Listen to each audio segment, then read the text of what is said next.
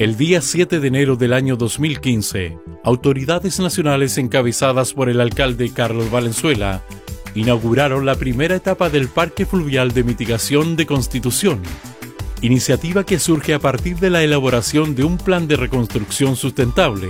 que se originó post-terremoto y tsunami del 27F del año 2010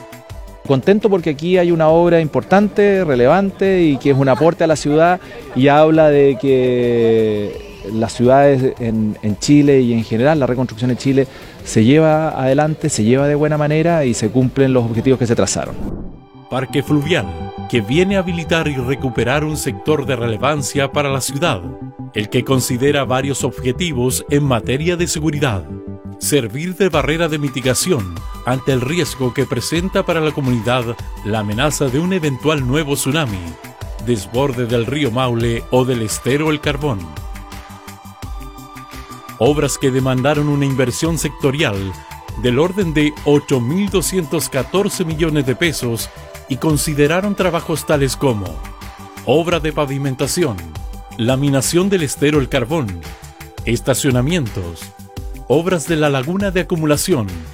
costanera peatonal y senderos de circulación peatonal, zona de equipamiento para pescadores artesanales, conservación de las instalaciones de la Capitanía de Puerto, entre muchas otras.